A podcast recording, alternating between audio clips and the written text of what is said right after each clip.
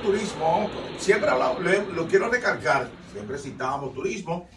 Y la semana pasada estuvimos eh, recordando, repasando un video que hicimos en diciembre allá en el Centro Cultural de Miches, porque recientemente, o en el mismo mes de enero que estuvimos allí, nosotros en diciembre, hicieron una tertulia con el señor Genaro Reyes Cayuco. ¿Y qué venimos diciendo?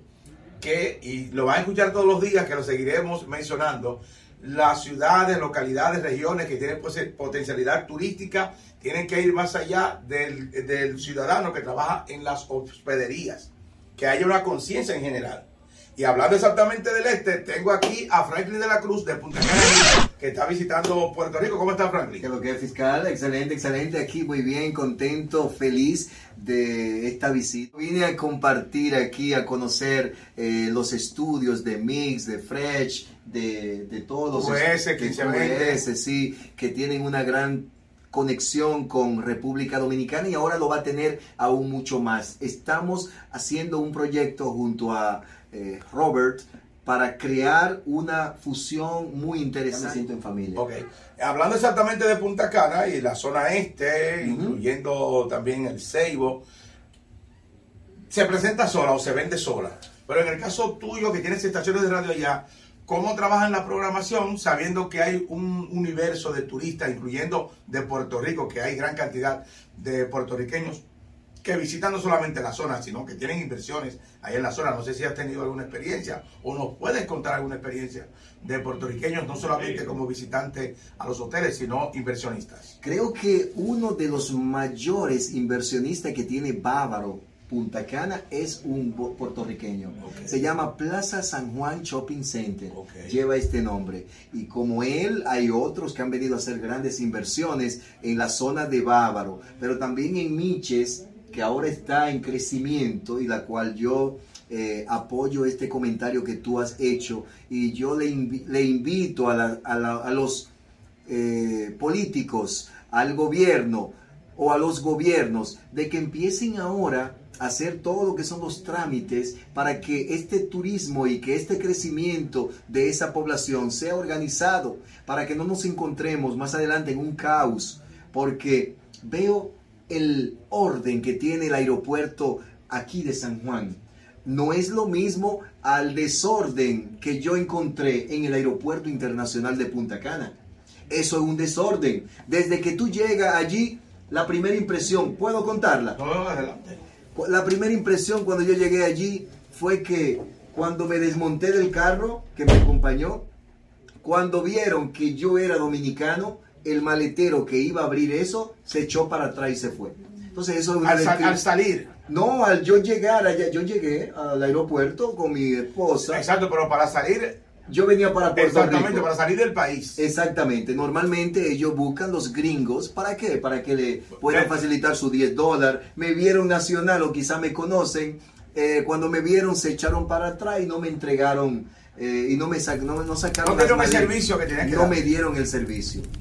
Eso fue una. El calor que hay en el aeropuerto debieron ellos prevenir de, hacer un, ambiente acogedor para estos tiempos. Porque no todo el mundo quiere sufrir el calor. Yo veía personas así, es decir, que estaban consumiendo agua, consumiendo licores, bebidas, que eso yo creo que también por ahí va la cosa para pero no, no estoy desinfamando, sino que las cosas que se hacen con orden. Un, orden, y más con, el, atractivo que tiene el aeropuerto de Punta Cana, digo, el atractivo de la zona, de la, provincia, necesita un lugar acogedor y que le dé como ese, esa seguridad y ese bienestar a quien lo visita. Porque no es verdad por ejemplo, eso nada más fue ahí durante que estábamos esperando en el gate para salir. Cuando ya nos pasan al gate para salir a, la puerta, tuvimos que esperar ahí bajo el sol.